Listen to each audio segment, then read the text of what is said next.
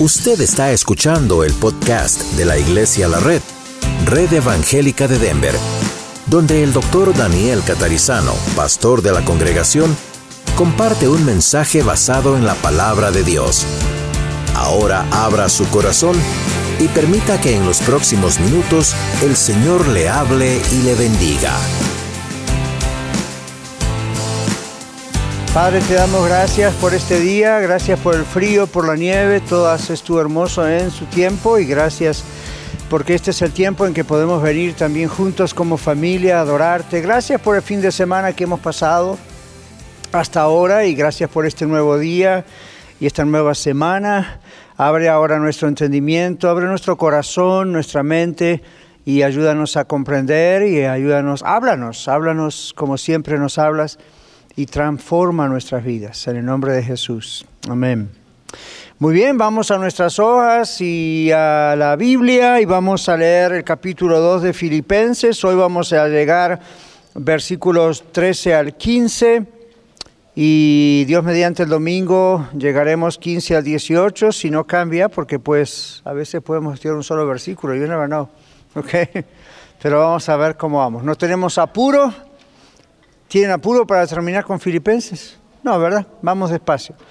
Y si han faltado alguna clase para que puedan ir comprendiendo todo lo que vamos diciendo, recuerden que pueden pedir a los sugieres o en la oficina las copias de las clases anteriores, ¿ok? Si acaso. Y aparte recuerden que están en el podcast. El podcast está un poquito atrasado porque la computadora de Kevin que usa para eso se falló esta semana, pero parece que ya hoy va a poner todo lo que falta, ¿no es cierto?, de los mensajes y también de las lecciones. Pero ahí tienen las dos posibilidades, el podcast o también las páginas. Yo recomiendo las dos cosas, porque la página nada más es un outline, es un bosquejo. Lo que decimos es lo que queda grabado, ¿ok? Entonces, ah, hay personas como Andy, inclusive, que está enferma y todavía no puede venir, que hasta ella ve, eh, digo, escucha las clases, ¿ok? Y así cuando hay buena voluntad, ¿verdad? Uno busca la manera, así que aprovechen, aprovechen eso porque si no eh, nos perdemos un poquito. Pero vamos a leer Filipenses 2, 13 al, eh, perdón, 2, 1 al 17 y luego volvemos al versículo 13, 14 y 15. Pero vamos a leer todo para tener contexto. Por tanto, si hay alguna consolación en Cristo, si algún consuelo de amor, si alguna comunión del Espíritu, Espíritu Santo ahí, si algún afecto entrañable, si alguna misericordia, completad mi gozo, sintiendo lo mismo, teniendo el mismo amor, unánimes, sintiendo una misma cosa. Nada hagáis por contienda o por vanagloria, antes bien con humildad, estimando cada uno a los demás como superiores a él mismo no mirando cada uno por lo suyo propio, sino cada cual también por lo de los otros. Haya pues en vosotros este sentir que hubo también en Cristo Jesús, el cual siendo en forma de Dios, no estimó el ser igual a Dios como cosa que aferrarse, sino que se despojó a sí mismo tomando forma de siervo, hecho semejante a los hombres y estando en la condición de hombre, se humilló a sí mismo, haciéndose obediente hasta la muerte y muerte de cruz. Por lo cual Dios también le exaltó hasta lo sumo y le dio un nombre que es sobre todo nombre, para que en el nombre de Jesús se doble toda rodilla de los que están en los cielos y en la tierra y debajo de la tierra, y toda lengua confiese que Jesucristo es el Señor, para gloria de Dios Padre. Por tanto, amados míos, como siempre habéis obedecido, no como en mi presencia solamente, sino mucho más ahora en mi ausencia, ocupaos en vuestra salvación con temor y temblor, porque Dios es el que en vosotros produce así el querer como el hacer por su buena voluntad. Hace todo sin murmuraciones y contiendas, para que seáis irreprensibles y sencillos, hijos de Dios sin mancha en medio de una generación maligna y perversa, en medio de la cual resplandecéis como luminares en el mundo, asidos de la palabra de vida, para que en el día de Cristo yo pueda gloriarme de que no he corrido en vano, ni en vano he trabajado. Y aunque sea derramado en libación sobre el sacrificio y servicio de vuestra fe, me gozo y regocijo con todos vosotros, y asimismo gozaos y regocijaos también vosotros conmigo. Amén. Ahora, los versículos que nos tocan estudiar hoy son los versículos 13, 14 y 15. Los vamos a repetir. Versículo 13, porque Dios es el que en vosotros produce así el querer como el hacer por su buena voluntad.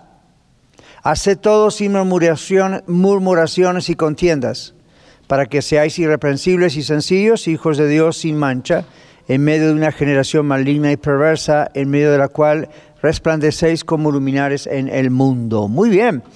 A ver, vamos a hacer un repaso. Vamos a hacer un repaso. ¿Quién está escribiendo esta carta? El apóstol Pablo. ¿Quién lo inspira? El Espíritu Santo. ¿Dónde está Pablo escribiendo la carta? ¿Y dónde está esa cárcel? En Roma. ¿Y cuál era la preocupación de la iglesia en, la ciudad de Filipos? Que el Evangelio iba a parar porque Pablo estaba en la cárcel. ¿Qué les dice Pablo? ¿Va a parar la predicación del Evangelio porque, el Evangelio está en eh, porque él está en la cárcel? No, al contrario, ¿qué pasaba? se extendía aún más por dos razones. Él seguía predicando aún estando en la cárcel, de tal manera que aún, dice los de las casas de César, el emperador donde él estaba preso, también esa gente se estaba entregando a Cristo. La, la, otra razón es porque, bueno, algunos predicaban por envidia, otros por contienda, otros con sinceridad. Pablo dice, de todas maneras, el Evangelio, Cristo es predicado y en esto me gozo y me gozaré aún. Muy bien, Sirve repasarlo, ¿verdad? Recordarlo. La semana pasada vimos en parte este versículo 12 que es, tiende a ser un versículo mal interpretado. Amados míos, como siempre habéis obedecido, no con mi presencia solamente, sino mucho más a mi ausencia, ocupaos en vuestra salvación con temor y temblor. Yo les expliqué que en el griego esa palabra salvación se refiere a la justificación o se refiere a la santificación a la santificación. Entonces no está diciendo Dios a través de Pablo, cuiden la salvación porque la pierden. Lo que está diciendo es, cuiden la salvación que tienen, trabajándola como el deportista lo trabaja hasta el final. ¿Qué otros ejemplos pusimos aparte del deportista? ¿Qué hacemos en una profesión? La tenemos, entonces ¿qué hacemos? La trabajamos, la ejercitamos, la perfeccionamos, ¿ok? Hasta el final. Esa es la idea, así que ya ve que las malas interpretaciones a veces vienen de no conocer el texto. ¿Ok? Ahora, dejado eso atrás, hoy vamos al versículo 13.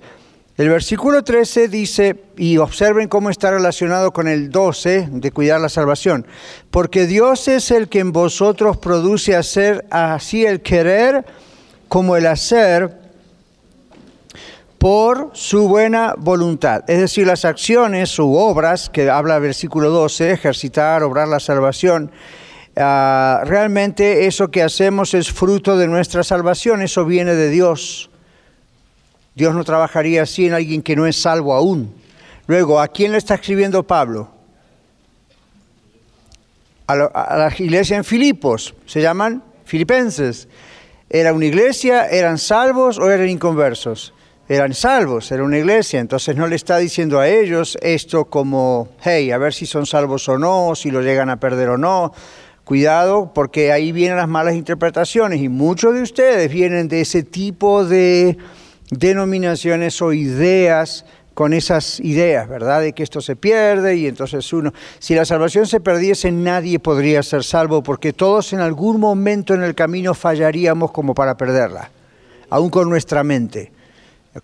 Entonces ahí hay que tener cuidado. La salvación hay que cuidarla, es algo valiosísimo, es lo más valioso que ustedes y yo tenemos como seres humanos, es más valioso que nuestra propia vida, que nuestro matrimonio, que nuestra salud, que nuestros hijos, que nuestro trabajo, que la iglesia.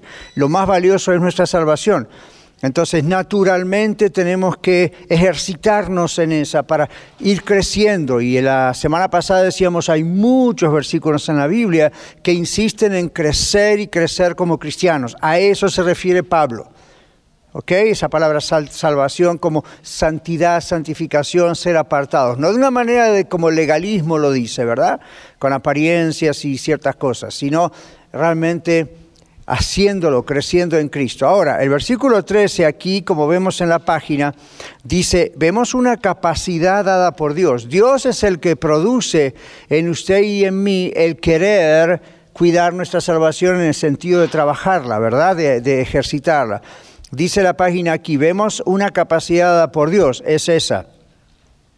Los hijos de Dios podemos ejercitar la salvación que Dios nos ha dado en Cristo hasta la última meta, hasta su última meta, siempre recordando y dependiendo del hecho de que es Dios el que obra en nosotros el querer como el hacer por su buena voluntad. La palabra obrar aquí significa, en el griego, energizar, trabajar con efectividad.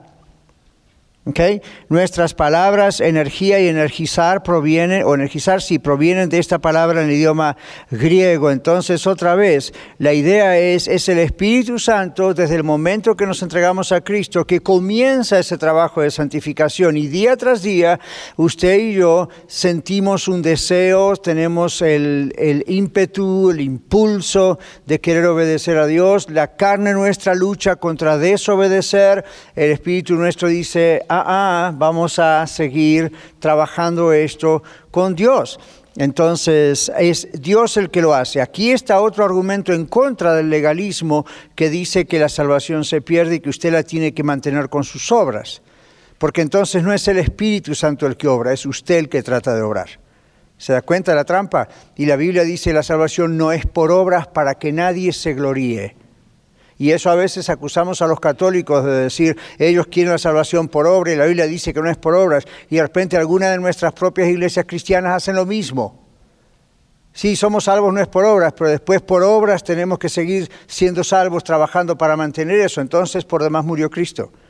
Entonces confunden la idea de la intensidad de la santificación que el Espíritu hace en nuestras vidas, como dice Pablo aquí. Dios nos da la intención, el deseo y, y el poder de seguir adelante en la salvación. ¿Ven la diferencia, sí o no? Es importantísimo que ven estas diferencias, ¿ok? Ok, seguimos. Luego está la palabra hacer. La palabra hacer es una traducción de la palabra griega desear y se refiere al deseo que viene de las emociones de una persona más que de la razón. Entonces, ¿qué está pasando aquí? ¿Qué nos dice la Biblia? Bueno, este deseo no es un deseo mental. Ah, ustedes saben que hay un, wish o un deseo que es de la pura mente y hay deseo que es del corazón, del alma. La diferencia, usted puede decir, bueno, yo deseo tener una casa mejor. Eso no es algo muy emocional, eso es más bien viene de la parte cognitiva del cerebro, donde dice, por cuestión de gusto, de tamaño, de barrio, de lo que sea, prefiero, me gustaría tener una casa en tal lugar o con tantas recámaras, o un carro, o una ropa, o una comida que quiero elegir. Ahí la parte del cerebro que tiene que ver con las emociones no está necesariamente involucrada se puede llegar a involucrar. Y cuando juntamos las dos es muy fuerte y entonces o lo hacemos o lo hacemos. La compramos o la compramos aunque no nos convenga, ¿verdad? Y esa es la parte que hay que saber dividir. Por eso siempre decimos en consejería, nunca tome una decisión bajo un momento de nivel emocional muy bajo, tipo depresión, o muy alto, tipo euforia. Nunca esas decisiones, o por lo general esas decisiones no son buenas decisiones. Entonces, cuando uno dice en esta parte, Dios es el que produce ese deseo de hacer, eso es una obra del Espíritu Santo, no es obra de su cerebro, su materia gris en el cerebro, las neuronas, o, you know, no, no es nada de eso, es el Espíritu Santo, esa es otra prueba de que usted es de Cristo y ha nacido de nuevo. Usted desea agradar al Señor. Amén. Pero no desea agradar al Señor porque si no el Señor se enoja. Usted desea agradar al Señor porque ama al Señor. De la misma manera que usted dice, ama a mi cónyuge, a mi esposa o a mi esposo, deseo agradarle. Entonces se arregla, se higieniza y uno trata de pasarlo bien, trata de ir trabajando las cosas en la relación que hay que trabajar. Entonces, con Dios esa es la idea. El Espíritu Santo, dice este texto, produce en nosotros ese deseo. Y esa es una prueba de que usted y yo somos salvos. ¿Se ve claro o no? Hay muchas pruebas que usted ha nacido de nuevo. Una de ellas es que esto no le ocurriría, el deseo de agradar a Dios, si usted no fuese salvo. Pero porque es salva o es salvo, así como le viene convicción de pecado, ¿verdad? El Espíritu Santo nos convence cuando pecamos, nos arrepentimos, etcétera en realidad esta es la otra cara de la moneda, ese deseo por querer conocer a Dios, ese deseo por querer amarlo. Como Pablo dice en Filipenses, ¿verdad? No que ya lo he alcanzado, pero prosigo a la meta, quiero seguir a, ese, a esa meta de conocer a mi Señor cada vez más, como yo fui conocido por Él. Recuerdan, estudiamos eso en Filipenses 2 antes. Eso viene de Dios. Así que cuando Dios nos salva, no solamente nos salva legalmente lo que dice la justificación, estábamos perdidos, recibimos el perdón de Cristo, cargó por nosotros en la cruz y ahora somos salvos. Gloria a Dios por eso. Pero la santificación dice, ahora Dios pone ese deseo de querer buscarle. ¿Ok? Entonces cuando usted dice, pastor, yo le dice a un hermano, hermana, yo quisiera, pero no puedo, si usted es salvo, ese quisiera no es de su mente, ese quisiera viene del Espíritu Santo. Lo que hay que hacer es hacerle caso. ¿Ok? Entonces seguimos. El hacer entonces, ¿qué dice que es? Y el desear, ¿qué dice que es? ¿Ven? Esas son dos palabras importantísimas. Entonces, desear se refiere al deseo que viene de las emociones de una persona más que de su propia inteligencia o razón. El deseo de hacer, dice aquí la página, u obrar, es el buen deseo de Dios que es producido por su energía, la de Dios. Es una energía divina, como el dunamos en griego, la dinamita que habla Pablo también de eh, el Evangelio, no me avergüenza del Evangelio porque es poder de Dios. En el corazón de un hijo de Dios, cuando se sujeta al ministerio del Espíritu Santo. Ahí está la clave cuando se sujeta al ministerio del Espíritu Santo. Es decir, el deseo lo vamos a tener igual si somos salvos. Esa es prueba de que somos salvos pero luego lo que hacemos es sujetarnos al Espíritu de Dios, al Espíritu Santo, y entonces sí, ahí la cosa empieza a trabajar. La página continúa diciendo, si no tienen la página, levante la mano y los sugieres le alcanzan. Acá hay varias personas, dos o tres sin su paginita, acá hay una. All right, thank you. Entonces dice aquí, Dios, el Espíritu Santo nos energiza haciendo que no solo tengamos la voluntad, de hacer la voluntad de Dios, eso es lo primero que ocurre desde que somos creyentes, sino también el deseo profundo de hacerla.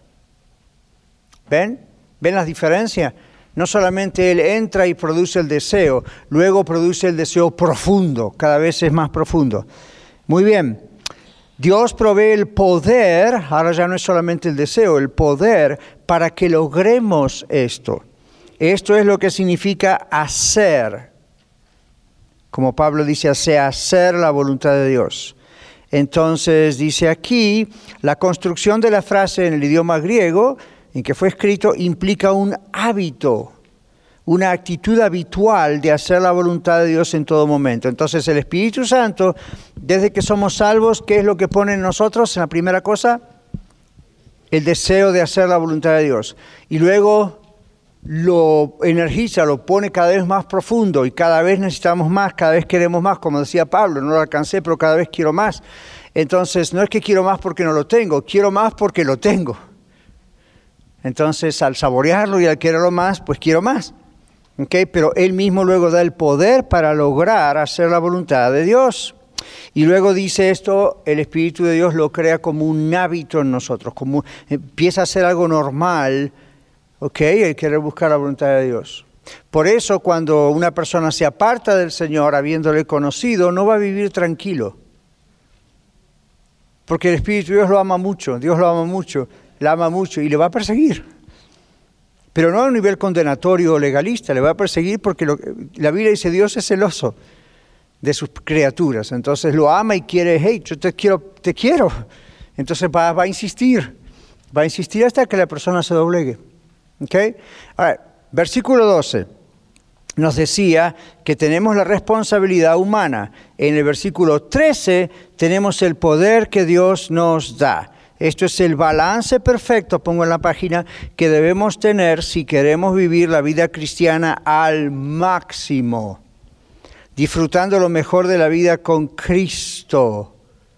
Esto no es, ponemos acá lo que dicen algunos, suelte y déjeselo a Dios. ¿Han escuchado esa frase? Let go and let God. En cambio es aférrese a Dios y camine con Él. take hold with God. ¿okay? Esta es una cooperación mutua con el Espíritu Santo en un interés constante en las cosas de Dios. Los hijos de Dios no descansamos meramente en el Espíritu Santo para lograr nuestra victoria sobre el pecado y la producción de una vida santa, sino que además de esa dependencia del Espíritu Santo, debemos decir un rotundo no al pecado y hacer lo que es correcto, como un texto que dice flee from sin, escape, ¿verdad? Huya del pecado. Aquí vemos una interacción entre el Espíritu Santo y nosotros. Usted y el Espíritu Santo, yo y el Espíritu Santo y nosotros como iglesia. Aquí vemos una interacción. ¿Qué es una interacción? Una acción mutua, un trabajo de las dos partes, ¿no es cierto? Entonces vemos un trabajo de las dos partes. Esto es un misterio para el ser humano y hasta cierto punto por eso es incomprensible cómo explicar todo eso. De, porque está la voluntad o el libre albedrío, como decimos que Dios nos creó a todos con esa voluntad libre y como creyentes seguimos teniendo esa voluntad, pero también se mezcla con la gracia soberana de Dios. Entonces la soberanía de Dios habla de propósitos definidos de Dios. Y la forma de conocer esos propósitos definidos de Dios para su vida y mi vida es estando en comunión con Dios, en contacto con Dios. Entonces, otra vez, eh, en el versículo 12 vemos la responsabilidad humana. Trabaje vuestra salvación con temor y temblor.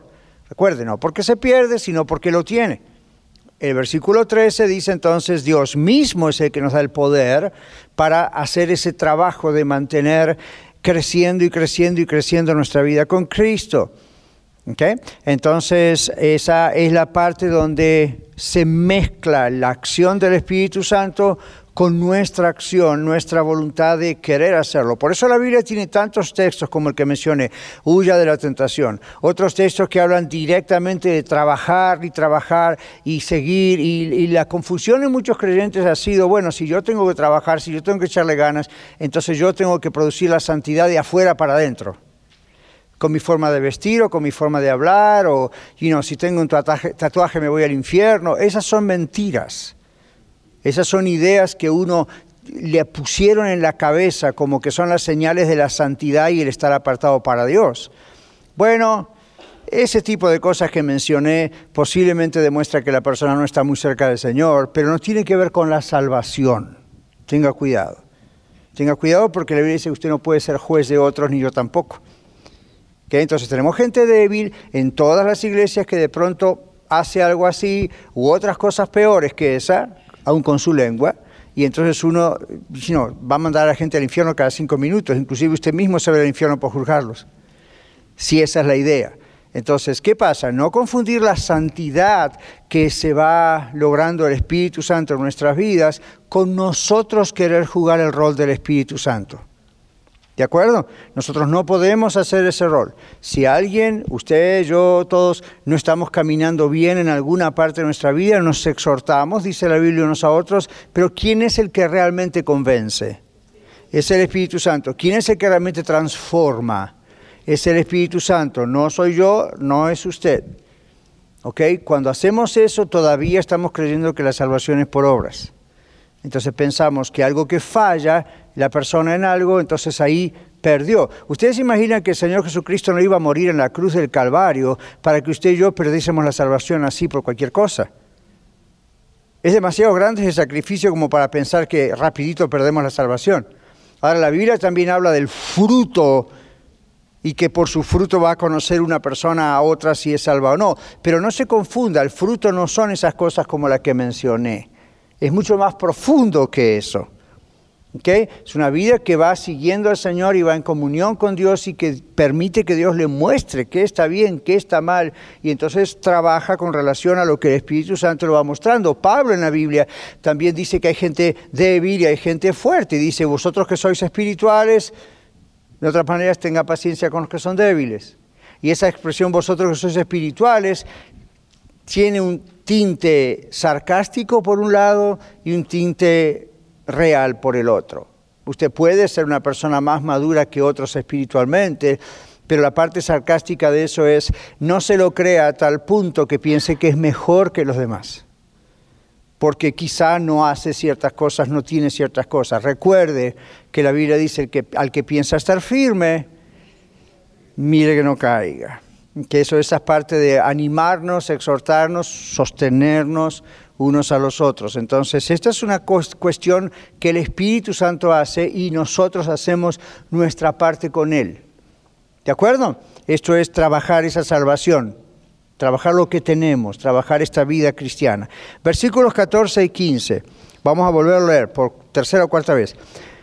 Haced todos sin murmuraciones y contiendas.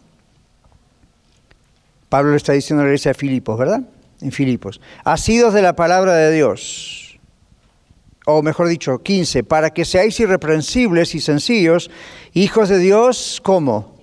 Sin mancha. Esta es la palabra mácula en hebreos en medio de una generación maligna y perversa, en medio de la cual resplandecéis como luminares en el mundo. Vamos a nuestra página. Los versículos 14 y 15, Pablo denuncia que una de las maneras en las cuales la falta de armonía se manifestaba en la iglesia de los filipenses eran las disputas y las murmuraciones. Pablo los exhorta a terminar con esos pecados. La palabra que usa para murmuraciones es la traducción de un sonido onomatopeico. ¿Saben qué es eso, verdad?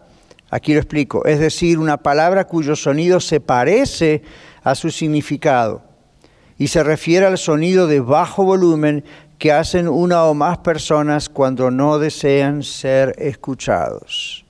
Secretivo, ¿verdad? Y lo que se escucha en el sonido no son palabras concretas. A, veces ha ocurrido, ¿verdad? Eso que de pronto usted escucha en la calle, en Walmart, en el pasillo, aquí, en la escuela, en la universidad, usted escucha a dos o tres personas que... y usted no, comprende lo que dicen, ¿verdad? Pero escucha un sonido. Eso es un sonido onomatopeico. También un sonido onomatopeico es cuando usted imita a los animales. Pero cuando usted dice, el perro hace guaf, guaf, acá hacen guaf, guaf, en nuestros países dicen guau, guau pero los perros acá en inglés hablan inglés, ladran en inglés. Entonces acá se escucha waf en inglés. Entonces usted está representando un sonido, ¿ok? Está tratando de representar lo que significa algo. Bueno, el, Pablo usa un término en griego que tiene esa idea. Una persona que, como los filipenses murmuraban, lo hacían como secretivamente en bajo volumen para que no se escuchase lo que estaban murmurando, obviamente. Entonces el sonido, la palabra murmurar viene de una palabra griega que suena algo así como un bum bum. O sea, no tiene, ¿what? Dice, ¿qué? ¿Qué? Justamente, esa es la idea, ¿ok? Ahora, entonces, murmurar en contra, dice de otras personas, no en contra de Dios, es lo que Pablo dice. Pablo usa esta palabra para mostrar que las murmuraciones eran uno de los elementos que producían divisiones, aun cuando los filipenses todavía no habían llegado al punto de dividirse. Pero Pablo dice, así comienza. La palabra murmuraciones que Pablo usa también significa conferenciar secretamente o una queja que demuestra descontento. Cuando a no le gusta algo, entonces empieza la queja. La palabra contiendas, también disputas en griego, es la tradición de una, perdón, la traducción debería decir ahí, de una palabra griega que conlleva el significado de una discusión o un debate, pero no en el sentido positivo, sino en el sentido de sospecha o duda. Ustedes saben que hay debates que son buenos. En teología nosotros a veces debatimos con otros, los políticos debaten esto y otro, pero el debate no es malo. En la universidad uno aprende, yo en el seminario aprendí a debatir. Entonces uno aprende a debatir ideas y a veces las cosas se ponen calientes y la temperatura sube, ¿verdad? Y usted dice, se estarán peleando, no, están debatiendo, después salen juntos a tomar un café y son súper amigos. Y uno dice, pero ¿cómo si yo los vi que estaban peleando? No están peleando, están debatiendo, están exponiendo argumentos, ideas y naturalmente tienen que defender su tesis, su idea. Y el otro va a refutarla, entonces uno vuelve. Ahora, aquí la, la idea en Pablo es esto es negativo, no esto que acabo de decir, sino lo de las murmuraciones, las contiendas, tienen la idea de un debate negativo, ¿ok? Para destruir. Entonces, aquí, y no es en público, es en privado. Entonces aquí dice la palabra contienda disputas, es la traducción de una palabra griega que conlleva el significado de una discusión o un debate, pero no en el sentido positivo, como el que acabo de mencionar en la universidad, etc., sino en el sentido de sospecha o duda.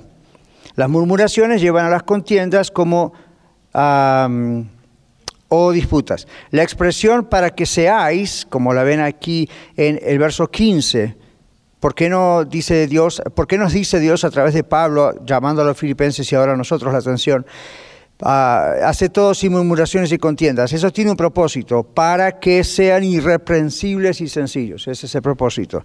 Entonces, dice aquí, la expresión para que seáis o para que sean puede ser traducida mejor desde el griego como para que vengan a ser to become en inglés, e implica que los filipenses debían evitar el daño que causan las murmuraciones. ¿Ven la diferencia?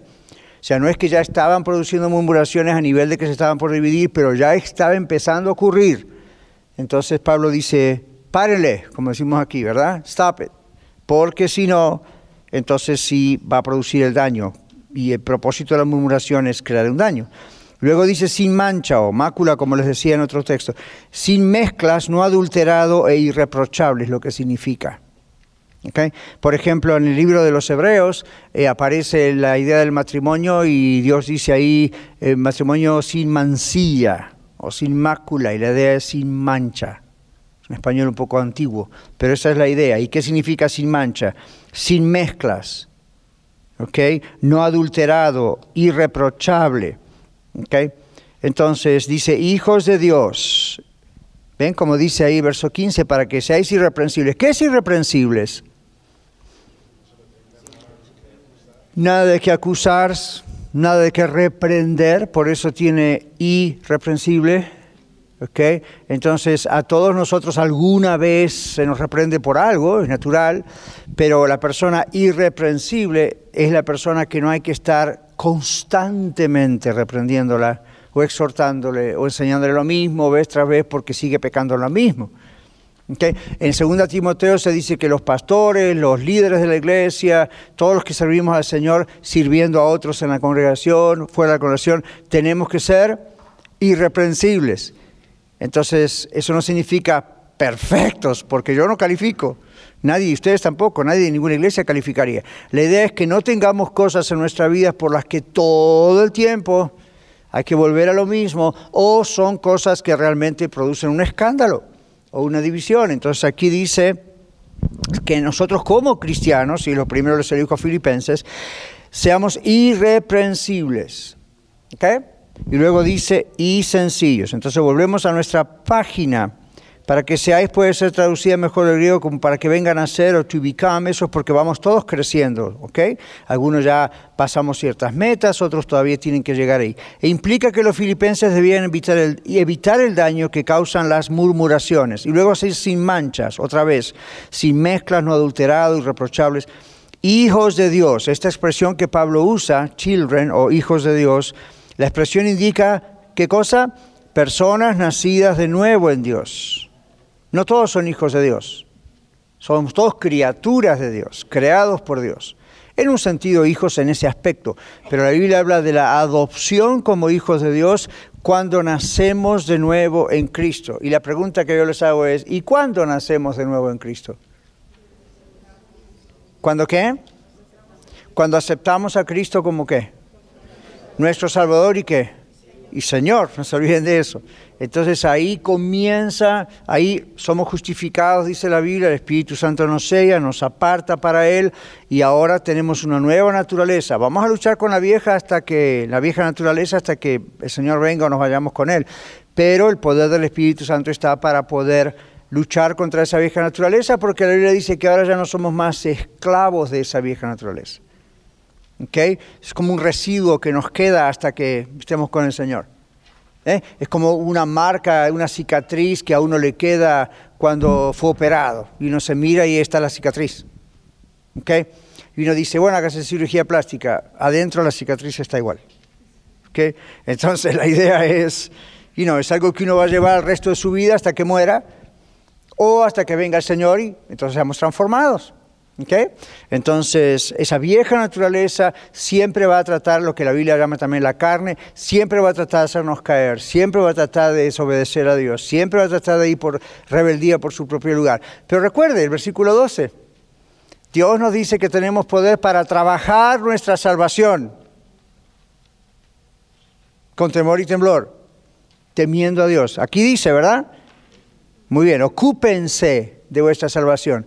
Esa es otra aclaración para los que usan este texto pensando que la salvación se pierde. ¿Cómo, ¿Cómo puede usted ocuparse de algo que no tiene? Solo se puede ocupar de algo que tiene, algo que le fue dado. ¿Okay? Y usted dice, y si la pierde, y si la pierde, la pierde. No se puede ocupar en eso tampoco porque no lo tiene. Así que por todo lado donde lo agarre, está claro. Volvemos a la página. Entonces, la idea de ser irreprochables, la idea de hijos de Dios, la expresión indica personas nacidas de nuevo en Dios. En medio de una generación, usted y yo vivimos en esta generación, en este momento, en esta época del mundo. Y siempre toda generación, nada nuevo bajo el sol, ¿verdad? Entonces siempre ha sido como maligna y perversa, o el griego dice malvada y torcida, es la misma idea torcida, perversa, porque retuerce las cosas, inclusive las cosas que Dios ha dicho, el diablo siempre las va a agarrar por otro lado. Y luego dice resplandecer. Observen que el versículo aquí 15 dice, en medio de una generación maligna y perversa, en medio de la cual resplandecéis como luminares en el mundo, ¿verdad?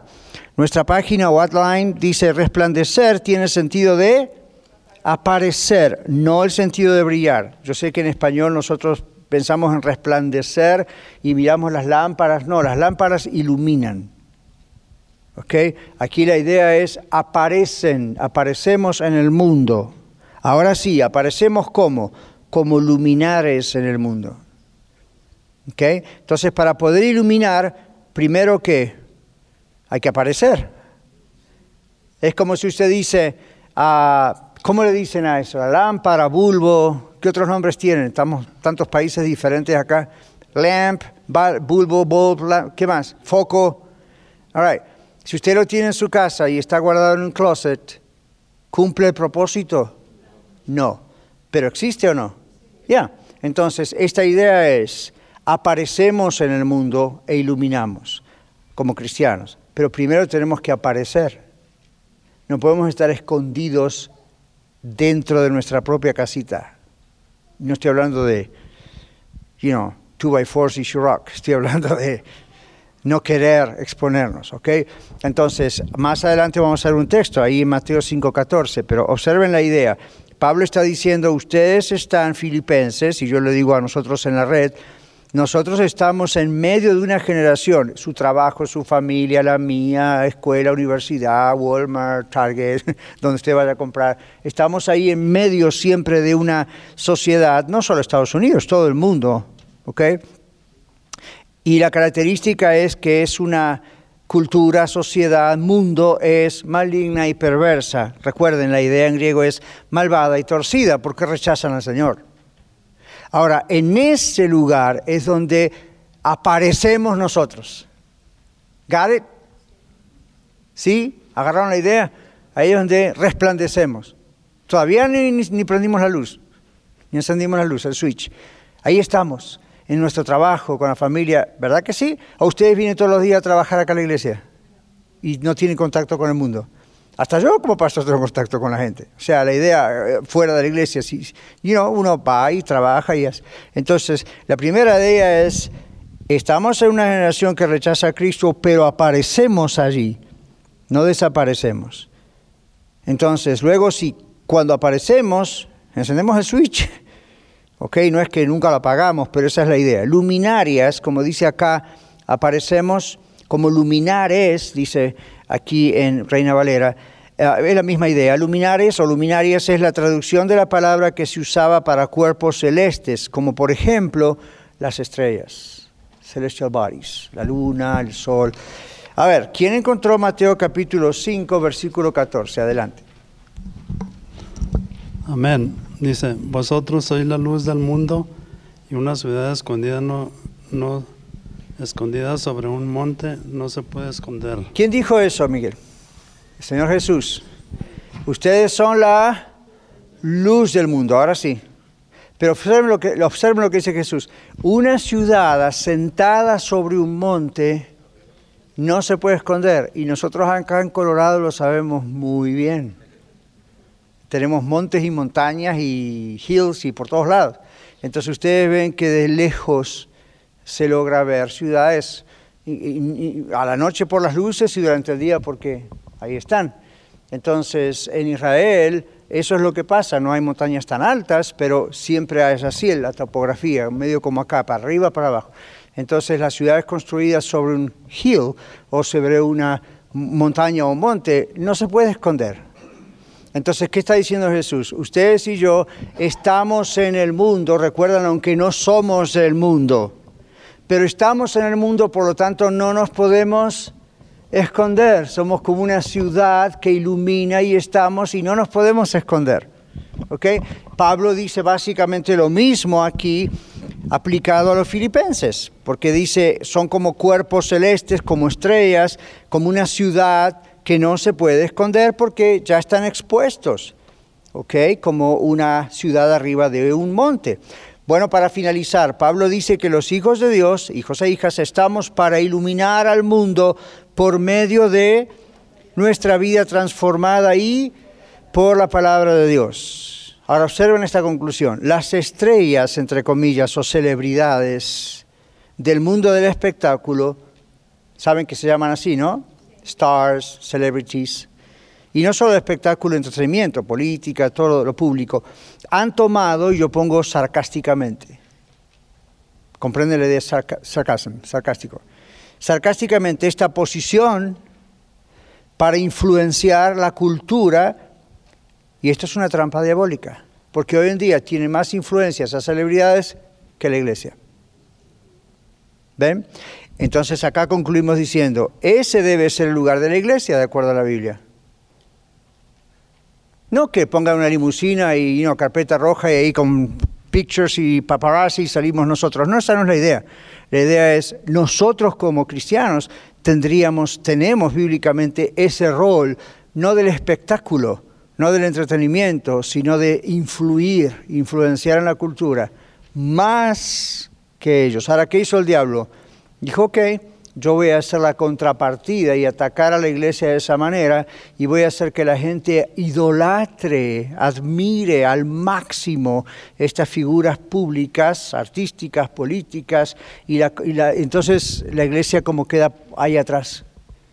¿Ven? Entonces aquí dice, ese debe ser el lugar de la iglesia, no tanto como institución, denominación, etcétera, sino manifestado en la vida de cada uno de nosotros en nuestro hogar, en el trabajo, en la escuela, en la universidad, en la sociedad en general y como congregación. Cuando yo era pequeño aprendí un himno que decía, no esperes arrojar, bueno, hay un dicho que dice, no esperes arrojar tu luz a lo lejos, alegra e ilumina el rincón en que vives. Era un póster que yo tenía de soltero en mi cuarto. Por eso me acuerdo. No esperes arrojar tu luz a lo lejos, alegra e ilumina el rincón el que vives. Empiece ahí. Y el himno que le refería decía, brilla en el sitio donde estés. Entonces decía, nunca esperes el momento de una gran acción y que el mundo pueda ver tu luz así, ¿no? Como las estrellas, celebrities, stars. Dice, brilla en el sitio donde estés. Imagínense, acá el domingo pasado entre la red Aurora y la red Norte llegamos a 300 personas. Gloria a Dios, incluyendo, niños. Yo le digo esto, si por lo menos la mitad de 300 nos comprometemos a brillar en el sitio donde estamos, en casa, empezando en casa, en nuestro trabajo, en el barrio, en el tráfico, imagínense, habría más luz. Entonces no le eche la culpa a los políticos, no le eche la culpa a las celebridades de Hollywood. Ellos hacen lo que su padre hace. Nosotros hacemos lo que nuestro padre hace. Que esa es la idea de Pablo a los filipenses. Filipenses están en una colonia, colonia militar. ¿Qué era, ¿Qué era Filipos? ¿Recuerdan? Una colonia romana en un lugar que no era romano, y en un lugar muy especial. Entonces Pablo fue luz en la cárcel en Roma. No solo porque habló su boca y le predicó a la gente de Cristo, sino porque la gente lo veía a él. ¿Cómo? Él tendría que estar quejoso, murmurando. ¿Por qué está acá? ¿Qué clase de Dios tienes? Y que mire, lo deja en la cárcel. Pablo estaba feliz, contento, hablando de Cristo y whatever. You know, esto no es mi último destino. Y así se convirtió mucha gente. Pablo dice, ustedes, en otras palabras, filipenses que están libres ahí en esa hermosa colonia tipo Colorado Springs, alegren y iluminen el lugar que viven que, la gente vea a Cristo en ustedes con sus acciones y con sus palabras y con su predicación y wow, eso sería muy diferente.